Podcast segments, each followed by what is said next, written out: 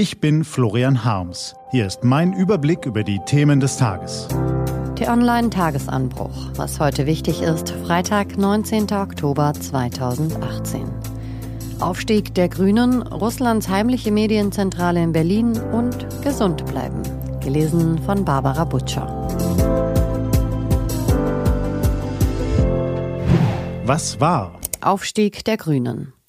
Neun Tage sind es noch bis zur Landtagswahl, aber schon jetzt bahnt sich in Hessen ein politischer Umbruch an.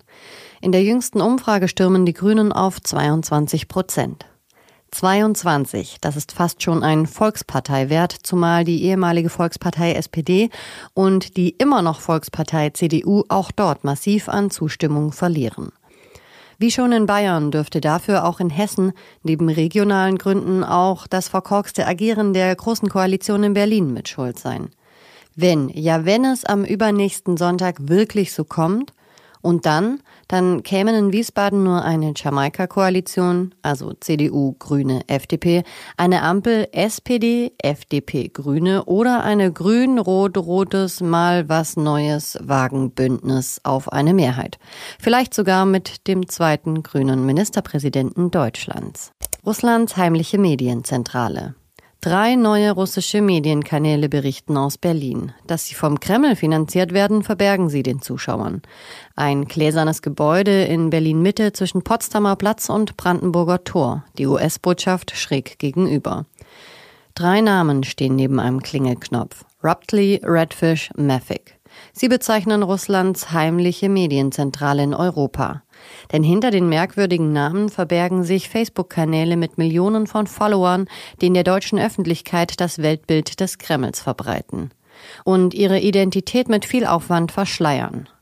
Das haben die exklusiven Recherchen meines Kollegen Jan-Hendrik Wiebe ergeben. Die ganze Geschichte lesen Sie auf t-online.de. Gesund bleiben. Was war das für ein wunderbarer warmer Sommer? Aber nun fangen wir wieder an zu frösteln und mit dem Frieren kommen die fiesen Erkältungen, denn die Viren sind bei Kälte stabiler als bei Wärme. Sich gegen die rund 200 Erregertypen zu wehren, ist nicht einfach. Im Schnitt erwischen Erwachsene wie Sie und mich deshalb viermal im Jahr Erkältungsinfekte. Vorbeugend unterstützt beispielsweise Zink das Immunsystem. Ganz so einfach ist es aber nicht. Was hilft denn dann? Das lesen Sie auf t-online.de. Was steht an? Die T-Online-Redaktion blickt für Sie heute unter anderem auf dieses Thema. Heute Abend steht Edgar Selge in Hamburg auf der Bühne. Er verwandelt sich in Shakespeares König Lear. 1930 geht's los im Deutschen Schauspielhaus. Diese und andere Nachrichten, Analysen, Interviews und Kolumnen gibt's den ganzen Tag auf t-online.de. Das war der T-Online-Tagesanbruch vom 19. Oktober 2018, produziert vom Online-Radio und Podcast-Anbieter Detektor FM.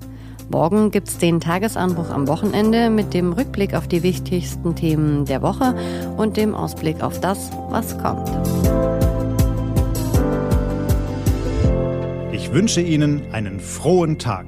Ihr Florian Harms.